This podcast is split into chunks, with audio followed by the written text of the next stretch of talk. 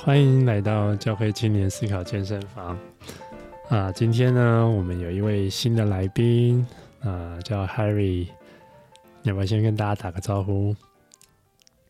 ？Hello，Hi 啊，嗨乐琪啊，我不算青年呐、啊，不过我喜欢思考，OK，所以我也来这个健身房。现在老人保健、嗯、老人健身也很重要。啊，Harry 是。哎、我们没有真的见过面哈，但是对啊，他自己主动找上门来的这样。我们好像曾经在一个读书会有一起读书过，也是一个网络的，但是呀，他自己找上门来说，哎、他也喜欢读书啊，然后还可以帮一些忙这样，然后就啊，太好了这样。对，对，我的我的背景是啊、是软体做软体工程师。那呃，平常的话，喜欢在也是喜欢在网络上面找一些志同道合的人。那我自己也有啊参与管理一个这个啊基督教网网络的论坛，所以啊、呃，我喜欢这些啊跟年轻人一起互动，然后做一些思考的互动。对，嗯嗯嗯。不过你对啊，你理工的背景的话，那你什么时候发现你自己也？因为你最近也开始这工作停下来读神学嘛，你什么时候就开始发现你喜欢奇奇怪怪的思考这样？哦，这个要讲好久了。那我大学的时候，我读的是一个非常乏味、非常无聊、无趣的一个呃科系，后来是很挣扎才读完。我后来到了大三、大四的时候，我就想说，我应该要啊、呃、换一个我自己比较有兴趣的科目。所以我在那个时候我就发现了啊，我研究所念的这个啊科系是其中就是要考经济学跟心理学，所以我就去修经济学、修心理学，自己读读了蛮多的书、蛮多资料。所以在那个过程里面，我就发现我其实还蛮喜欢这个啊这些社会科学，嗯，因为社会科学跟人是很息息相关的。所以我就是一步一步的啊、虽然后来我又回到这个啊、做软体工程师，但是我还是在这个过程里面不断一直在有学习一些呃更新一些知识。哦，所以其实上你可能对社会人文科学其实是有很早就有一种蛮受吸引的哈、只是说生活的关系或什么就还是 还是在这个软体业。对，软体业其实跟人也很有关系，哦，所以不不算是完全完全脱节。对，OK，好啊，对啊，那我们今天刚好就是要聊一本书哈，叫做嗯，中文叫做《好人总是自以为是》，然后我这个它的英文的是叫做《The Righteous Mind》，对，然后英文的副标是 Why Good People Are Divided by Politics and Religion，对，作者是 Jonathan Haidt。对，嗯、um,，所以他的我知道，好像在啊、uh, 中国那边翻译是啊、uh, 正义之心，就是直接照着吃饭。好好，那台湾的标题比较耸动一点，好人自以为是，这就是把好人先骂一顿再说。是，然后副不过我觉得他的他的副标、嗯、他的副标题就是为什么好人会被政治跟宗教所分裂？是。对啊，所以这本书还蛮有名的哈。那我后来在 Amazon 看，哇，怎么没有看过这么，从来没看过这么多评论的一本书哎，就是好像上万个这样子。我们之前读的书，那种神学书的，有一两百个、几一千个就很多这样。这本书是切、嗯、切中了这个美国文化的这个 nerve nerve 啊，就是它的神经末梢、嗯，对，是这样。呃，这个美国的反应是很大。这本书是在二零一二年出的，对。那二零一二年其实是还在奥巴马执政的这个第二个阶段，所以他这本书的主要对象，那 Jonathan Haidt 作者海德也，他也讲说，海德特也讲说，他的主要的写作对象，第一个是美国的这个自由派，第二个是啊、嗯呃、新兴起的。所谓他讲的这个无神论者，就是 New Atheism，嗯嗯，所以他要跟他跟跟这两个对派对话。第一个，他要告他要啊、呃、告诉自由派的是说，道德这件事情是不只是只有是自由派的道德，保守派也有他的道德。保守派也有认为他啊有些对的东西，因为自由派有的时候就会觉得说我所坚持的啊某些议题或者是某一个方面的这个论点是是是对的，是好。那啊是这个作者就试图要告诉这个啊这个这些自由派说。你也许你应该要参要这个道德的的这个论证，并不是像你所说的那么的明确，而且有的时候你应该要听听其他人的其他不同的啊道德谱系的这些看法。嗯、那第二点，从新无神论来讲的话，其实从其实从很早从上世纪末开始的话，就有一些的这个新无神论者，他们不但是觉得说无神论是对的，而且他们的攻击是说。宗教信仰这些东西是对人类社会是有害的，嗯、所以 Jonathan Haidt 就试图从这本书里面去讲说，这个啊，为什么宗教是有有益处的，对人的这个发展是有益处的。嗯，所以主要是两个对话对象，一个就是自由派，就是比较是政治方面的；一个是新无神论这一块，就比较是宗教方面的嘛。对。那在那个时候的话，因为是奥巴马这个执政的后期，奥巴马执政的时候，那时候这个自由派对他是有很很很高的这个啊、呃、期望的。那后来奥巴马一执政之后，发生的一一些事情，就是美国的这个茶党，就是民粹主义，就是开始兴起，所以民粹主义跟这个啊、茶党，然后自由派他们中间的这个分裂是很大的。所以啊、这个副标题才会讲说，其实这两边都是好，他们所坚持的就是有各种不同的道德上面的一些的理想或者是一些的想法，但是为什么好人会在这个啊啊政治上面或者是宗教上面会被分会会会区分开来，而且是没有办法，甚至连对话的空间都没有。嗯。不他蛮有趣的，他自己也算是无神论嘛，哦，但是他却就觉得和解啊、和好啊，就是或至少从他的整个关怀来说，他觉得这种四分五裂、这种对立是不好的，哦。对，这这是很有趣的。这这个作者在他的书里面很大的一个部分，就是在讲他自己的经历，包含他做研究的经历。他一开始。是怎么样？是是无神论的，而且并且是啊啊、觉得说，而且是左派的无神论，就是说，呃，自由派的无神论，觉得说，这个自由派的这个道德观点是唯一的道德观点。那怎么样借由借借由他的这个研究，慢慢一步一步的，应该说更多扩展他的这个道德对道德心理啊、呃、认识，并且如果你啊、呃、上网 Google 的话，其实 Jonathan Haidt 跟许多的这个啊、嗯、基督徒的领袖，北美基督徒的领袖有对话，比如 Russell Moore，比如哦。啊 Timothy Keller，他们在这个当中都有对话，而且我觉得这个都是啊很正面的对话。嗯哼，嗯哼，不，他是犹太人嘛，吼，他是犹太人，对，对。是，所以。他也会用到一个经文，就是说，你看见你的弟兄眼中有刺，哈，却不想自己眼中有良木，这样，就还是多少还是有些宗教背景在他的那个背后。对他的啊、呃，这个宗教的认识是是蛮蛮深的。他在成为啊、呃、心理学家或者是道德研究心理道德心理学这一块之前，或者他的。大大学是念的是哲学系，所以他对哲学的这个啊、基本素养也是也是有一定的素养。嗯哼。那啊、呃，他的这个啊、呃《The Righteous Mind》，他在书里面也讲说，他一开始是要讲说《The Moral Mind》，就是道德之心，但是他后来觉得说用 “righteous” 这个字其实更有更能够贴合，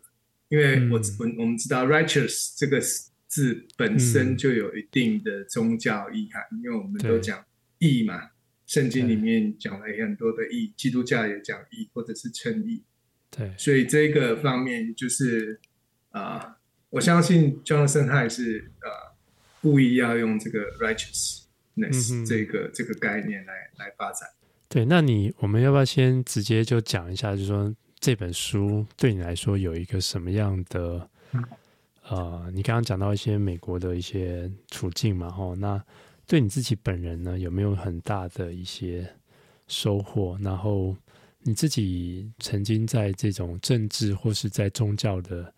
对立当中有很多挣扎过吗？或者这本书对你有没有什么帮助？切身的经验这样子。哇，切身的经验。我们这个聊天要比较 personal 一点，要比较 personal 一点。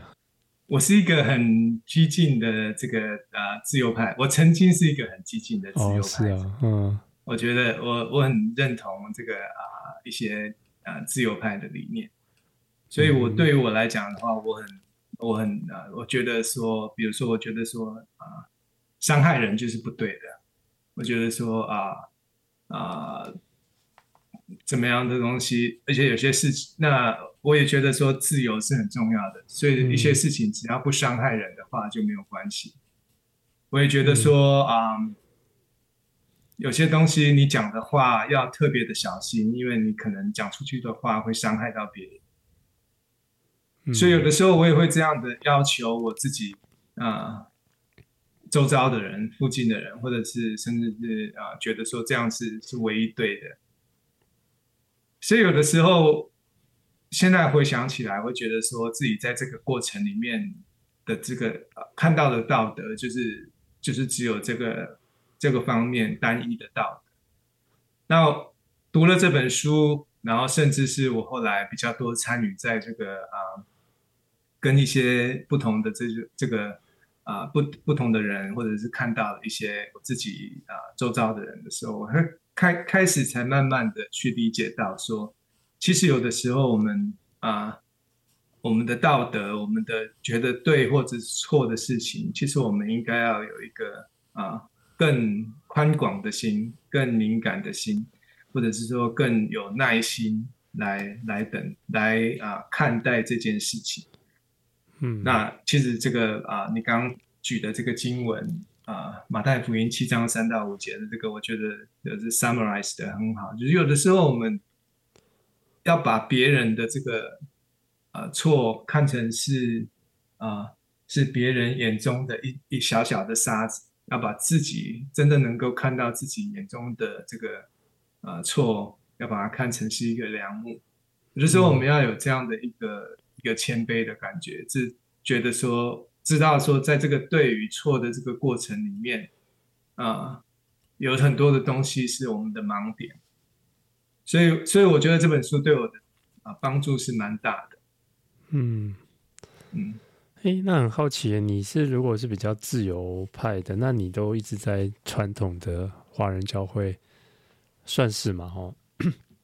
那你会有很多的张力吗？就说你自己会有很多这种好像很不适应的感觉吗？这是个好问题。这个可以讲吗？不会啊，可以讲啊，可以讲。我我觉得，我我我我我觉得啊，我觉得我想要我所认识的信仰是一个很宽广的信仰。嗯哼。或者是我觉得说有些的有些东西是啊。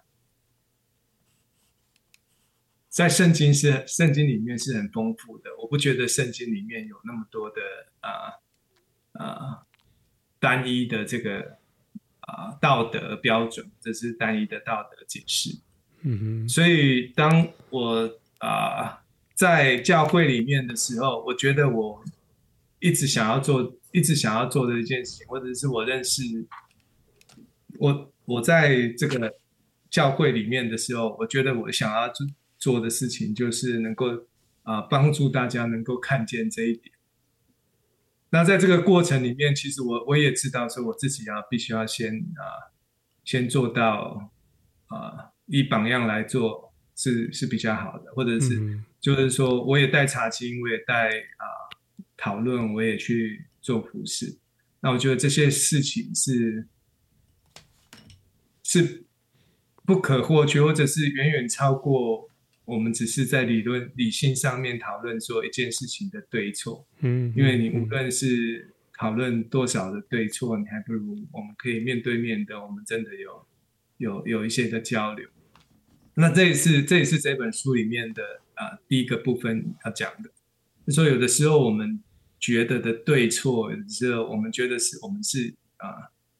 是充满理性、充满道理的。那也是我在最早之前的话，自由派啊、的想法的时候，我觉得有些东西就是明明这个道理就是那么清楚的，你伤害人就是不对，你啊啊。应该要有自由去思考，自由的去讲你你要你想要讲的话题，而且啊、有些东西就是应该要让他在这个还没有开始之前，我们就要去避免避免一些伤害。可是这样的东西，当我们真正遇到啊、呃，实际上生活里面的人的时候，我们有的时候我们就会知道，其实人是远远比这些还要复杂的。所以我虽然在，嗯、虽然是我的啊、呃、想法可能跟我周遭弟兄姐妹大概百分之八九十的不同，嗯，但是我还是很享受，就是说可以跟他们互动，可以跟他们啊、呃，在这个过程里面，我们一起啊、呃、追求信仰，一起一起有一些的这个啊、呃、交流，嗯，所以这也是我为什么坚持说，我觉得说啊啊、呃呃，虽然现在网络上面我们可以很容易的吸取啊、呃，得到很多的资讯。但是这个实体的跟教会弟兄姐妹建立的关系，这些交流还是很不可或缺。嗯，嗯，是。那其实你蛮重要，就是说你不会去贴人家标签嘛，好像你这是保守派的这个什么？那你会不会也有这种？毕竟你的这个倾向或什么还是比较明显。那你会不会被人家贴标签呢？我隐藏的蛮好的，所以所以你除了在这个节目自白你是自由派之外，你在教会不敢讲，也不会啦。大家都知道我是自由派，但是我不会要求别人也成为自由派。哦，那真的还蛮好的。所以大家因为我觉得，嗯、呃，大家都知道说这个啊啊、呃呃、，Harry 让他上台，他不会乱讲话，他不会说。要大家一定要做什么，但是你如果私底下跟他聊的话，你会发现他的这个想法蛮不一样的。有些时候，有些人我也知道说他的想法是比较啊固定的，他可能没有办法接受的话，那我也会告诉他，就我所能够的告诉他。嗯，比如说像像其实是啊，最近有一个啊。弟兄就跑来跟我讲，他说他要跟我聊一聊美国最近文化啊、呃，这个美国的越来越糟的这件事情。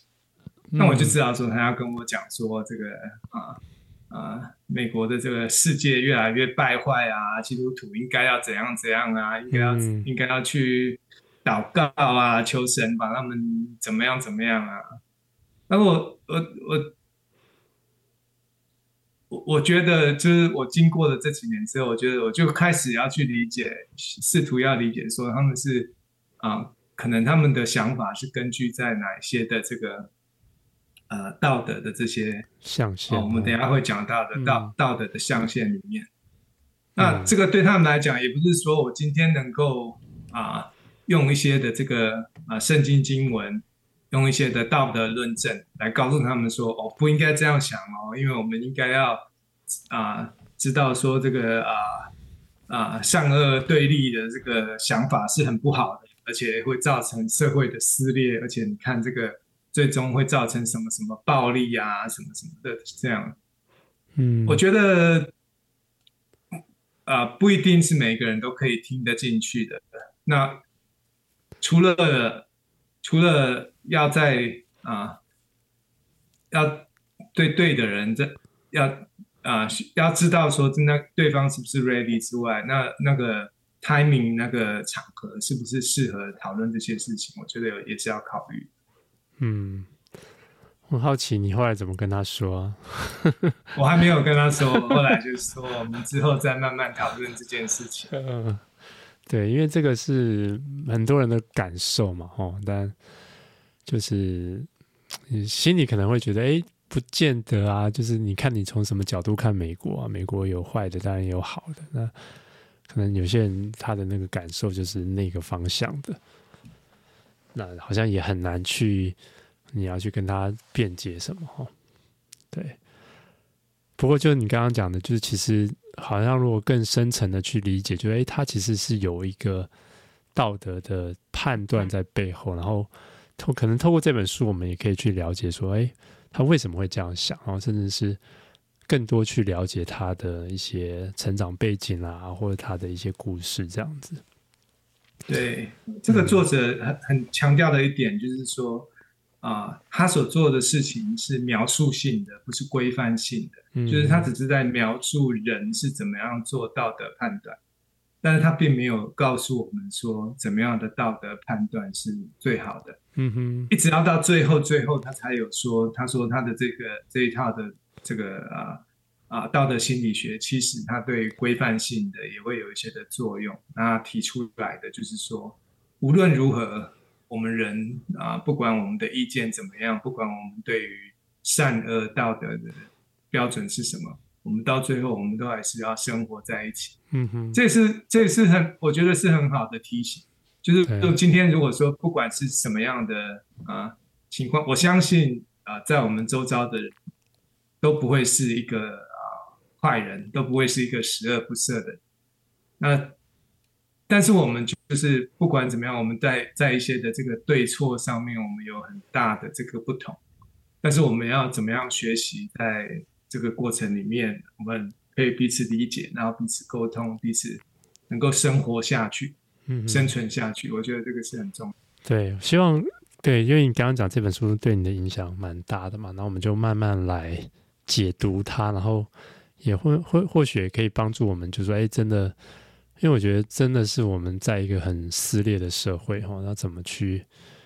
啊、跟一定。就会面对那种政治跟宗教可能跟我们就是很观点很不同的人，那我们要怎么跟他们相处哈？那这的确是一个，我觉得这是还蛮重要的一个话题哈。那我想这本书它就是基本上就有三个重点嘛哈，基本上它三个论题，然后呃，第一个就是。啊，刚刚其实多多少少讲到，就是其实我们的道德判断不是那么理性哈，其实是是直觉先行的哈。对，嗯哼，这个你而且不只是嗯，不只是直觉先行，而且是我们会用我们的理性来啊服务于我们的、嗯、对我们的直觉。那是呃，我觉得这个在我们讨论的啊、呃，预备这个这个讨这个。啊，访谈的这个过程讲到了一个很有趣的这个例子哈，就是啊、呃，博爱做是不是要让座的这件事情。嗯哼，我觉得这个这个这个就体体验到一件事，体验到一些事情。当我们看到博爱坐在那里的时候，其实我们都无论如何，我们虽然不晓得，但是我们直觉上面，我们都有一些我们所接触到的习惯，或者是我们的直觉反应。比如有些人就直觉的说，椅子就是椅子，就是应该，反正没有人坐就可以坐。嗯。但是对于有些人来讲，就会觉得说，不爱做就是要不爱做，他的直觉反应就是说，这个东西就是要留给老人，你就是不能坐，因为那个做了那个之后，你就违反了这个我们社会的上面看为很重要的一个道这个道。那这两个东西有没有错？其实是都没有错的。但是啊、呃，没有所谓的对错。但是啊、呃，当我们在有第一个知觉的这个反应的时候，我们就会在后面再加入这个理性的啊、呃、这个讨论。然后作者在这个书里面，他用了，因为他是啊、呃、实验道德心理学家嘛，所以他用了很多的这个心理学的实验，因为他就是试图要去把这个啊。呃啊，人的这个直觉跟人的这个后来这个推理，把它啊分别分析出来。嗯哼，所以他会讲讲到了一些啊啊，在我们看来，我们好像觉得说啊，人的会做出道德判断的事情，然后他再请他去啊解释一下他后来的道德，他就会发现这些受试者在这个解释的时候，有的时候他们是啊，先做出判断，然后之后再去合理化他们的判断。嗯哼，比如说他啊举出的在呃很前面举出的一个例子，就是说，你如果你有一只狗啊，一个人很喜欢他的狗，然后他的狗后来死了之后，他就啊把它杀来吃了。嗯，这他说他去问这件事情问的时候，他说很多人就是对这个会有不同的。不同的理解，嗯，但是如果说就是纯粹就理性来分析的话，这件事情是没有所谓对错的嘛，对不对？如果说我们纯粹就啊、呃，不管是啊、呃、哲学上面常常讲的这个效益论，这个其实杀掉狗吃掉的话，其实它的效益还是比较高的。那我们如果说这个义务论来讲的话，就是说人的这个这个啊。呃这个美德的话，这其实这个狗就是狗啊。如果说你自己养的狗，跟你在街上买的狗，或者是其他的动物来讲的话，其实也是没有什么这，你也没有一个特别的这个啊道德理论是可以去否决这件事情的。嗯哼。所以在这个啊这个道德判断的过程里面，其实我们的是有些直觉上面就会觉得说这件事情是不对的，嗯，这件事情是不好的，可是我们却在。用这样极极端的例子里面，就可以就就会发现说，我们的这个理性跟我们的这个直觉判断当中是有会有一个差距。就是养鸡养牛自己可以吃嘛，哈，就养狗的话，就吃起来好像就大家就会觉得有有怪怪的哈。是啊，是啊，是啊，嗯，对，所以他其实也有谈到，就是比如说他太太，就是好像觉觉得他这个。碗盘乱丢啊，或者什么的，然后他就是自己直觉，就是好像我觉得这个大概我们如果够诚实，大概都会有类似的经验哈，就是我们会先 我们会先呃找一大堆借口这样子来解释啊，我们其实没有错这样子，所以说我这个行为是理所当然的这样。对对对对，反正重点就是说，我我们就是直觉的反应，就可能会先，就像刚刚讲的，好像对于。吃狗啊，或什么有点觉得恶心，或是觉得当我们要被人家批评的时候，我们就会先防备，然后我们才用自己一套理性的逻辑去解释啊。没有没有，我们刚刚是刚刚是为了这个小孩在吵闹，然后什么？其实我平常都有收什么，就是会讲一大堆的理由这样子哈。对啊，对，所以啊。就是啊，天下男人都会犯的错。不不过这个啊啊，这个庄克斯他也讲这个事情的时候，其实啊，除了这个大象跟骑象人之外，他还说其中另外一个更重要、很也很重要的是，我们做这些事情都是在一个社会的啊这个体系里面，就是我们不但是做这个判断，我们的这个判断也会。放在这个一个社会关系里面，我们所做的判断，有的时候也是会受到啊同才啊的压力，或者是同才的这个看法所影响。嗯，刚刚想到一个伪善的问题哈，就是说，那怎么样情况之下？哦，我先讲一个，就是说，第一个，我觉得他他刚他这个其实就是把那种我们传统这种理性主义的思维有一点。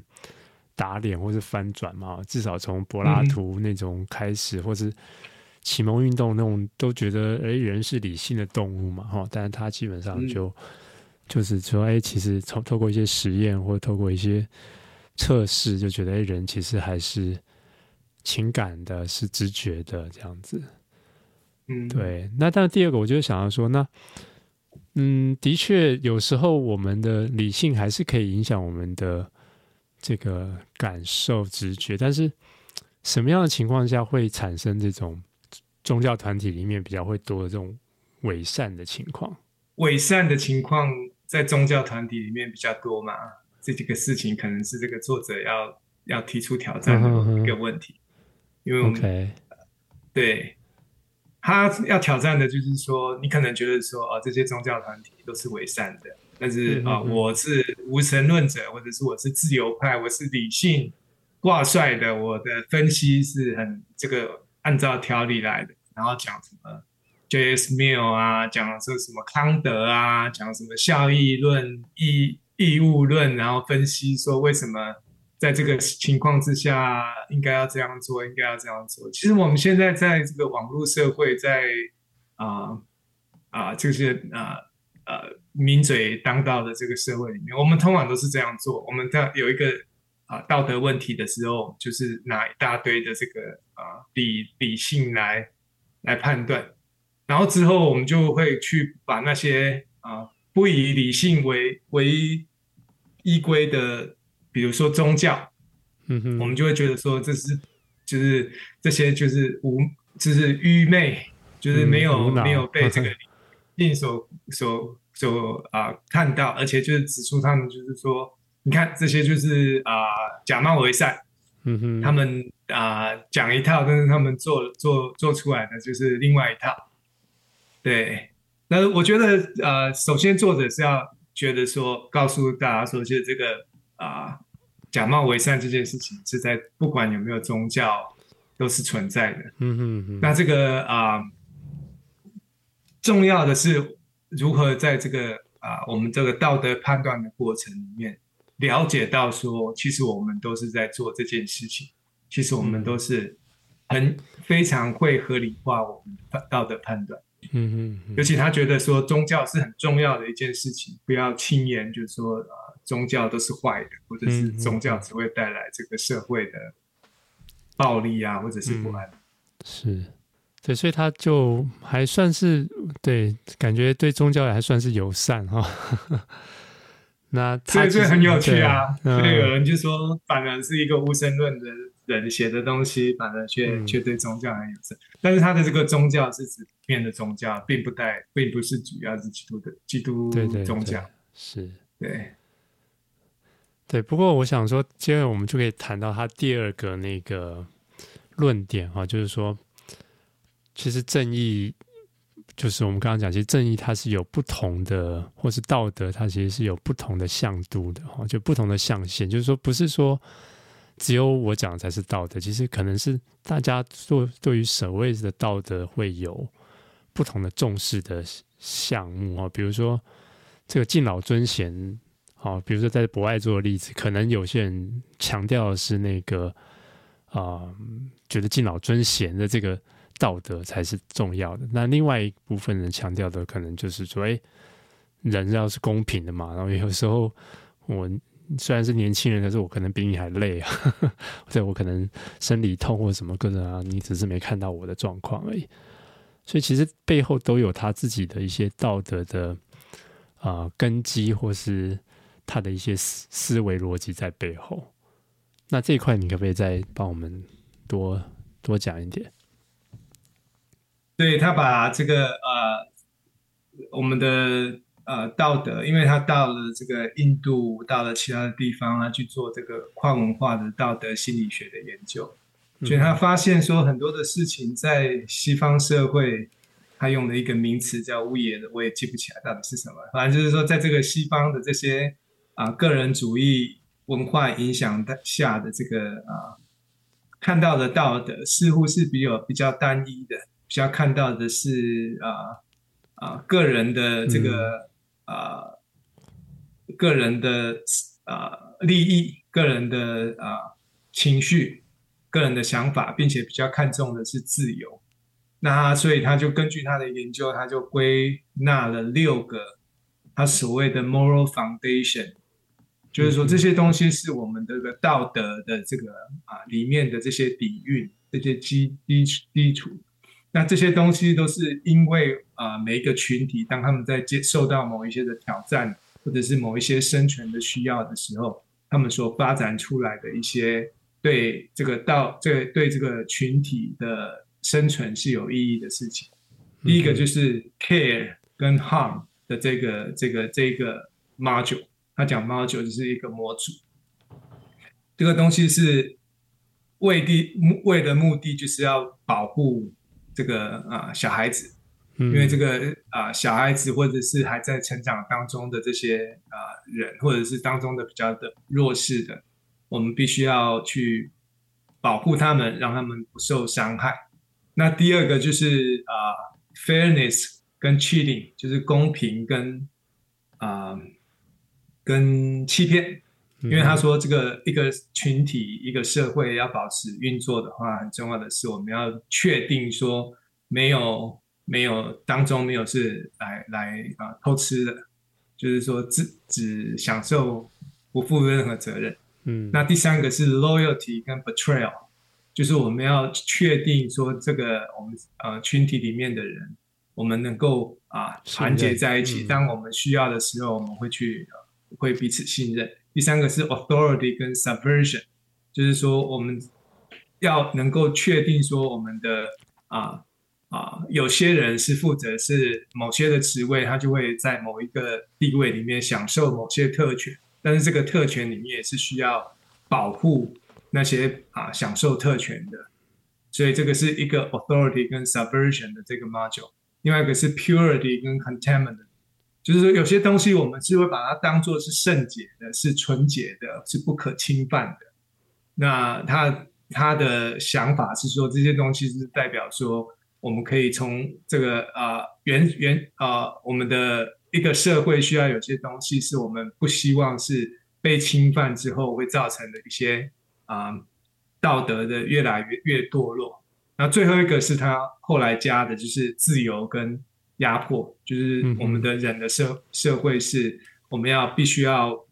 保证没有一个人会突然起来成为一个压迫别人，所以我们要保持着这个个人的这个自由，并且用这个个人的自由来牵制这个社会造成的一个啊啊高压统治或者是独裁统治的这个嗯这个方式。那这个六个这个啊。Moral foundation 都是都是在我们的这个啊不同的文化、不同的社会、不同的取向里面，都都是会啊有运作的。嗯，那他发现最重要的一个很有趣的，就是我啊，你好像在之前的 podcast 里面也有讲到过，对于自由派来讲，他们所看重、单单唯独看重的就是 care 跟 harm 的这个啊这个这一点。所以对于其他的来讲说，他们会觉得说，因为这个东西是没有办法用理性，没有办法用个人主义的这个想法来理解的，所以他们对于对于这些自由派来讲，他们就比较没有这一方面的，比较不看重这方面的这些 moral foundation。但是相反的，对于一些保守派来讲，他们所看重的是啊。他们可以，他们反而比较容易去看重到各种不同的这些 moral foundation，、嗯、他们当中怎么样去啊互动互作，或者是彼此互相的这个啊协调。是，就比如说以这个呃同性这个婚姻，好吧？我们就直接讲，就以这个例、啊啊、例子来说，就是可能自由派。关乎的是一个关怀嘛，他觉得他们是一直以来受啊、呃、受压迫的人，对，而且他们会自由派会说，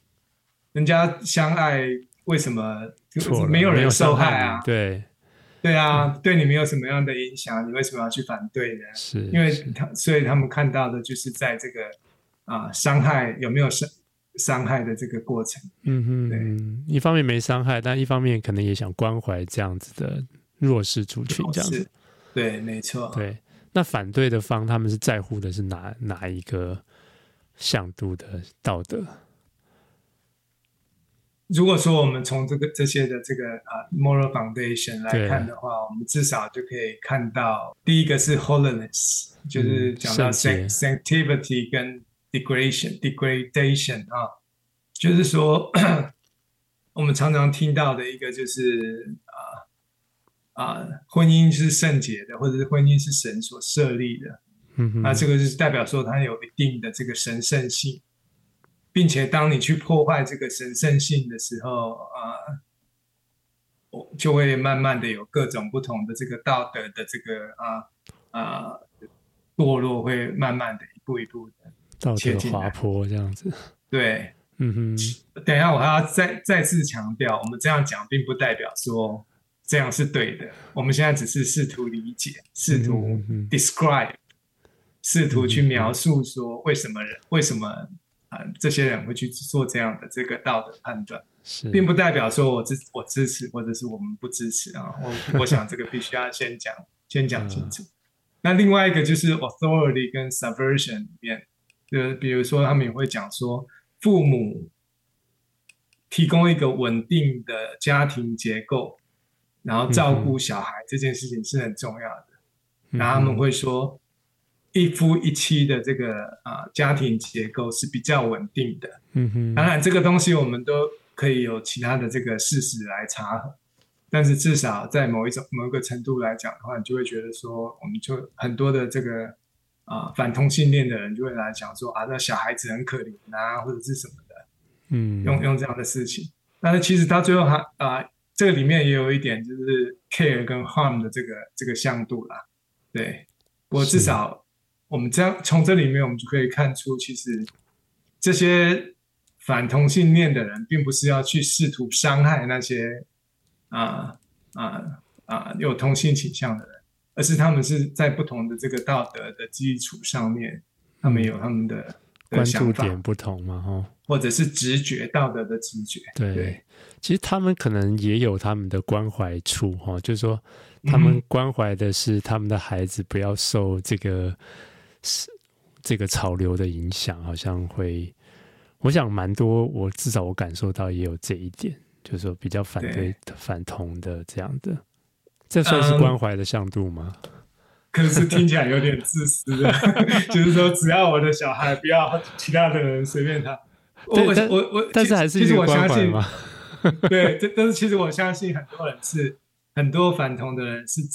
真诚的关怀天底下所有的小孩。嗯嗯，对，是，对，呀。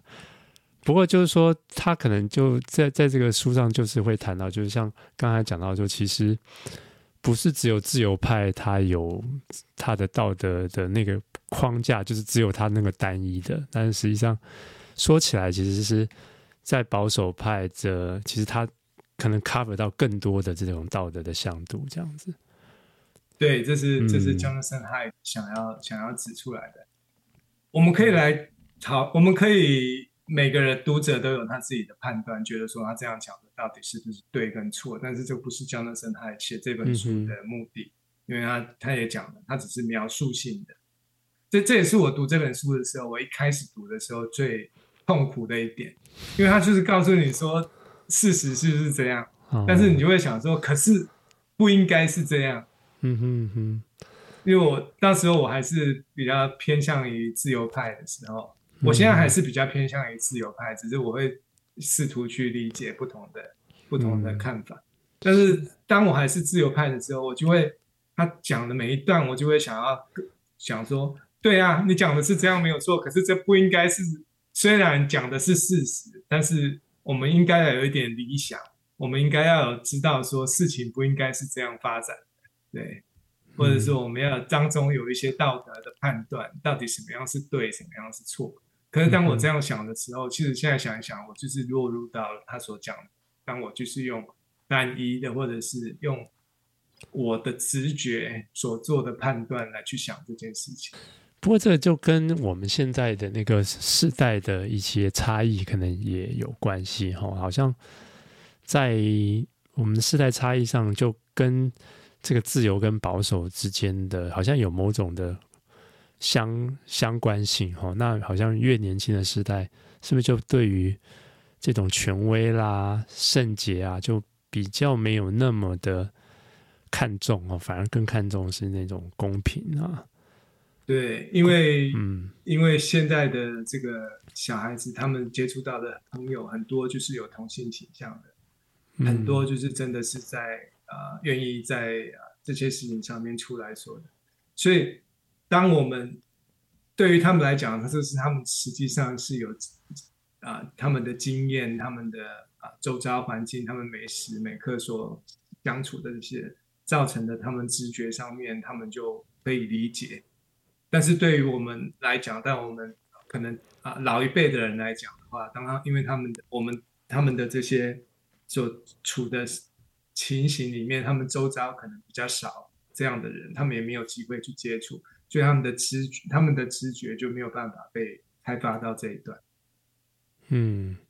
嗯，所以甚至有些人会觉得，现在美国社会教育都被自由派给洗脑了，这样子。你有听说过这样的言论吗？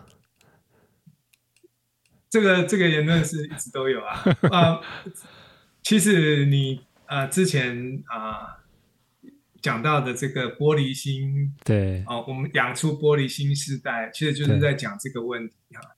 所以这也是 Jonathan Haidt 在写完啊我们现在讨论的这一本啊《好人自以为是》的这本书之后，下一下一本他写的这个书，他说玻璃心的世代，他就是在讲说美国的教育因为太看重。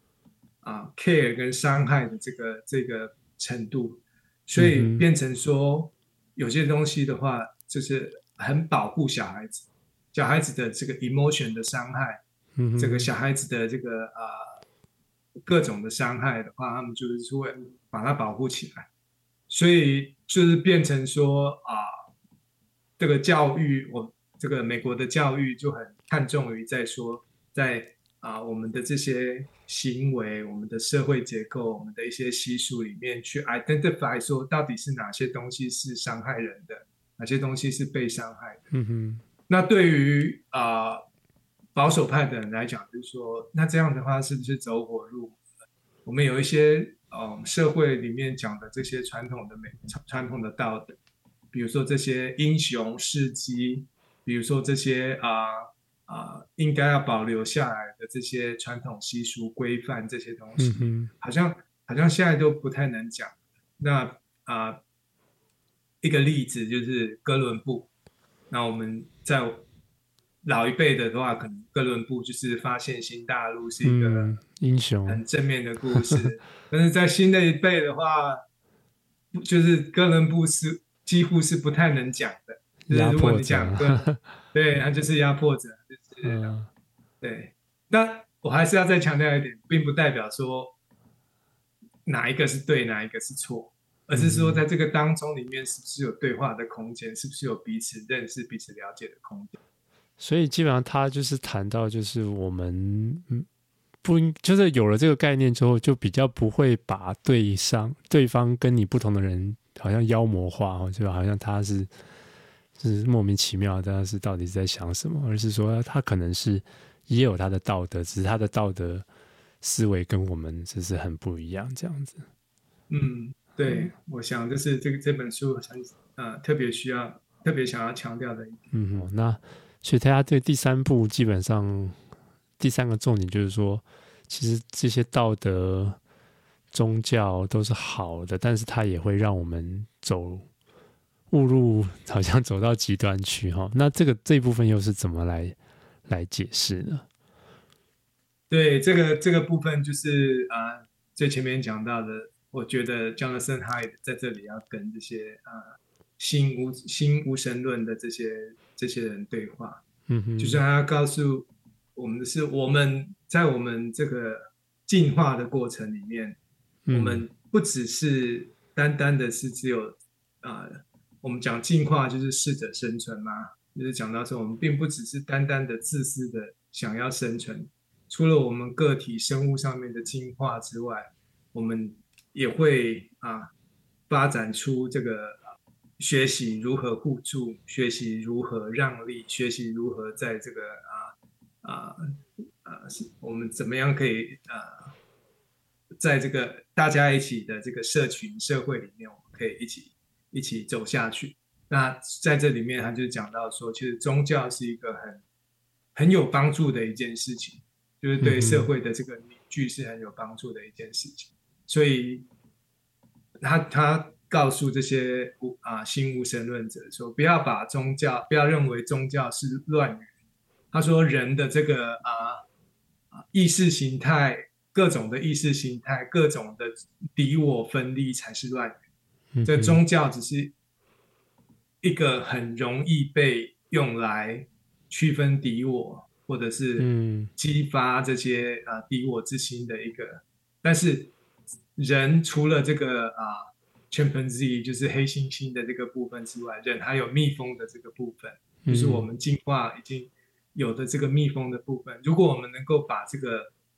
两个部分能够 balance 起来，能够平衡起来的。话，那他相信我们还是可以在这个啊、过程里面找出一个出路的。这是我对第三部分的一个理解。所以他有谈到，就是你刚刚讲到这个，呃，人有百分之九十的黑猩猩哈，然后百分之十的蜜蜂，嗯、所以那个黑猩猩就是好像就是他的隐隐喻上是比较自私的哈，是不是比较适者生存？嗯、然后蜜蜂是那种会啊互助的这样子，所以某种程度他觉得要去开启我们这种什么蜜蜂的开关嘛，就是。哦，帮助我们可能更多的去互助合作这样子，蜂巢的开关。那就是说，基督徒读了这本书啊，就是说，因为我们后来我们有讨论到这个有一篇文章哦，就是一位华神的老师写的一篇文章，也有引用到，就是跟这本书对话嘛，吼。那他就谈到说，基督徒好像对于这个。在这个六个 foundation 里头，应该对于那个圣洁这一块还是很要很重视的，因为毕竟那个上帝是圣洁的，那这一块的向度不能够被被降低，这样子哈。对，所以你觉得基督徒？哦，在当然我会有点呃，对他这篇文章有一点不同的想法哈。当然，你对于说基督徒怎么去？啊、呃，应用这本书，或觉得从从基督徒的角度，因为你是比较自由自由派的倾向，那假如比较保守派的倾向，你觉得可以怎么样？可以有哪些 take away 吗？我我觉得啊、呃，我觉得呃，这个作者在一开始讲的，就是有关于讲到的是我们眼中两物的这个这个事情，我觉得是我们嗯，这个我们宗教里面的一个很。一个资产，就我觉得我们应该要先从这边开始做起。我们要把我们的这个梁木先拿掉，就是我们先理解我们看东西的这个看法。也许我们觉得说有些东西，比如说婚姻是神圣的，比如这个男女之间的关系应该是要神圣的。那这些东西，我们我们我们当然是这样子看没有错，但是当我们这样看的的时候，我们也要理解说。我们周遭的人不一定是这样看的，嗯哼，因为因为对他们来讲，对于这个非基督徒来讲的话，这个东西是啊，你没有办法啊，这是我们的知觉。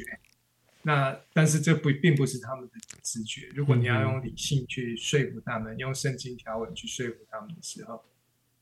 那个你必须要尊重他们的直觉，尊重他们的这个理性分析的这个呃。讨论，并且知道说我们也是在这个直觉里面去去被发展出来的，嗯，对，所以啊、呃，所以啊、呃，有很多的这个道德的议题的时候，我们也不用说把我们的道德啊维度看作是唯一的道德维度，因为如果我们啊正视我们这个啊基督徒的这个。啊，发展历史发展的过程里面的话，我们也知道我们的道德标准，其实我们有很多的这个转弯的过程。最明显的，现在大家都无法理解，但是在那个时候是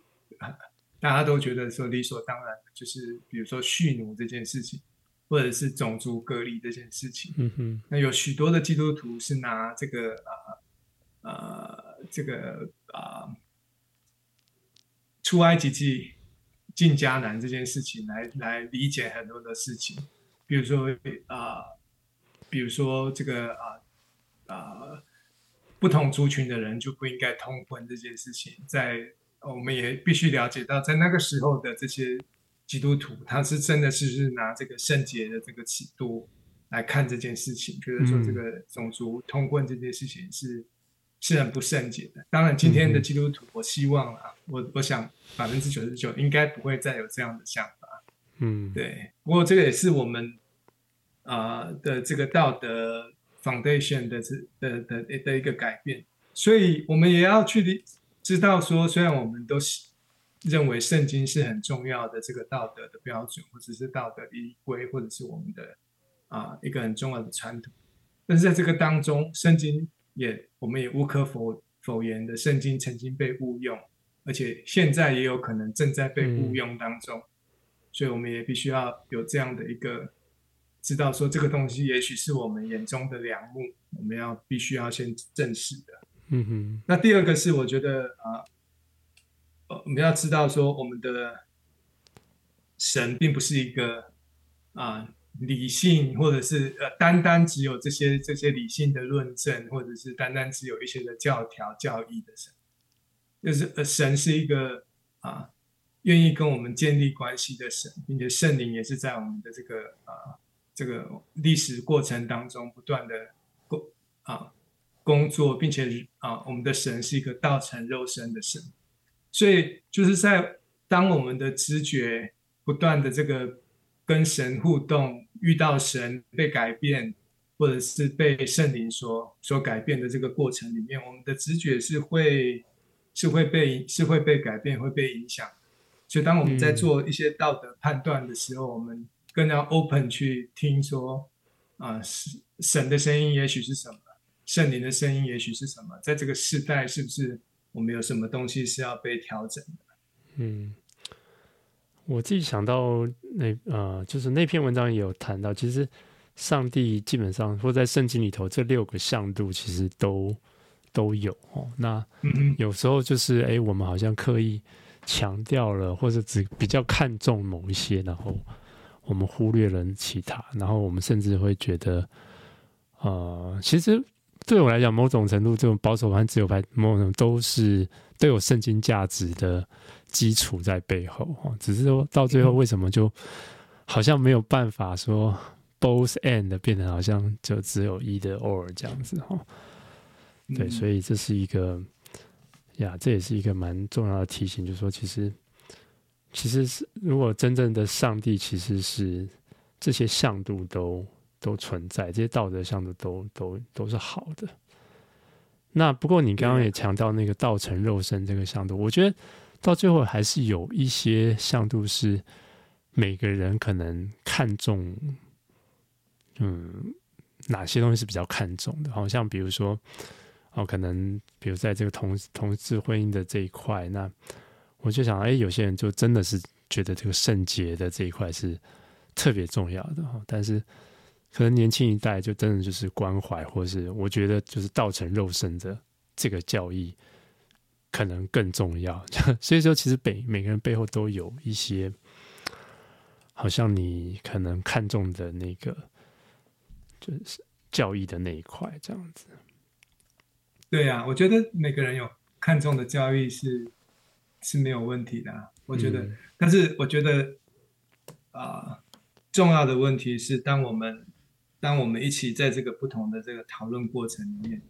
如果我们看重的是书。跟赢的话，嗯，我们就我们就很容易就没有办法，或我们很容易我们的那个啊封密封的开关就被就被拿掉，就是黑猩猩的开关就起来，嗯哼，因为我们就会想到说，哇，这个这次选举选输了，同婚过了，或者是同婚不过的话会怎么样子，或者是现在美国在炒的 Roe versus Wade，如果说。这个这个过了之后会有什么样大的后果？基督徒要学习怎么样成为一个不 anxious 的基督徒，就是不不不被忧虑。就是啊，呃，就是有的时候我觉得我们太 anxious 了，我们太焦虑了。我们觉得说这个这个法案过的时候，世界就要大乱，就觉得说这个法乱这个法案不过，这个啊。呃啊，这个人选上总统的时候，这个世界就会怎样怎样，然后有多少人会受害啊什么的，这个这个世界的基础就会被崩动、松动。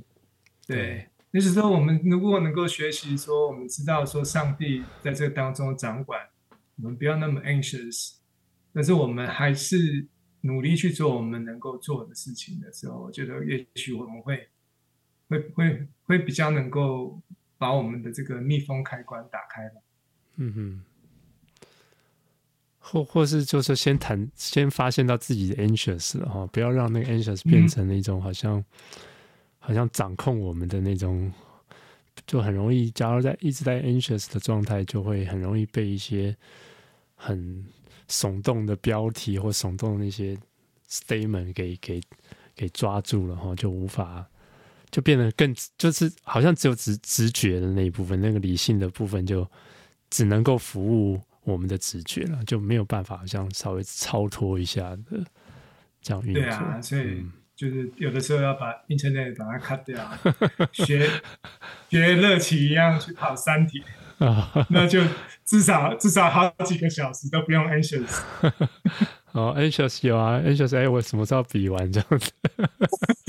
至少不是道德上面的 anxious，而且不会伤害到任何，呃、只有伤害自己。是黑猩猩的自己赶快。嗯。对，可能要参加一些球赛或什么的。对对对，这这也是它里面讲到的一个、嗯、一个重点，就是说你要去参加一些东西，是可以比较 healthy 的，能够释放出我们的这些学习这些团体的事情。嗯嗯。好，谢谢你，谢谢 Harry 今天跟我们分享这本书哈呀，我们应该还有蛮多机会再聊不同的书，那我们就对对，谢谢。有机会再见，我跟大家说声再见。好，期待，谢谢你。好，拜拜。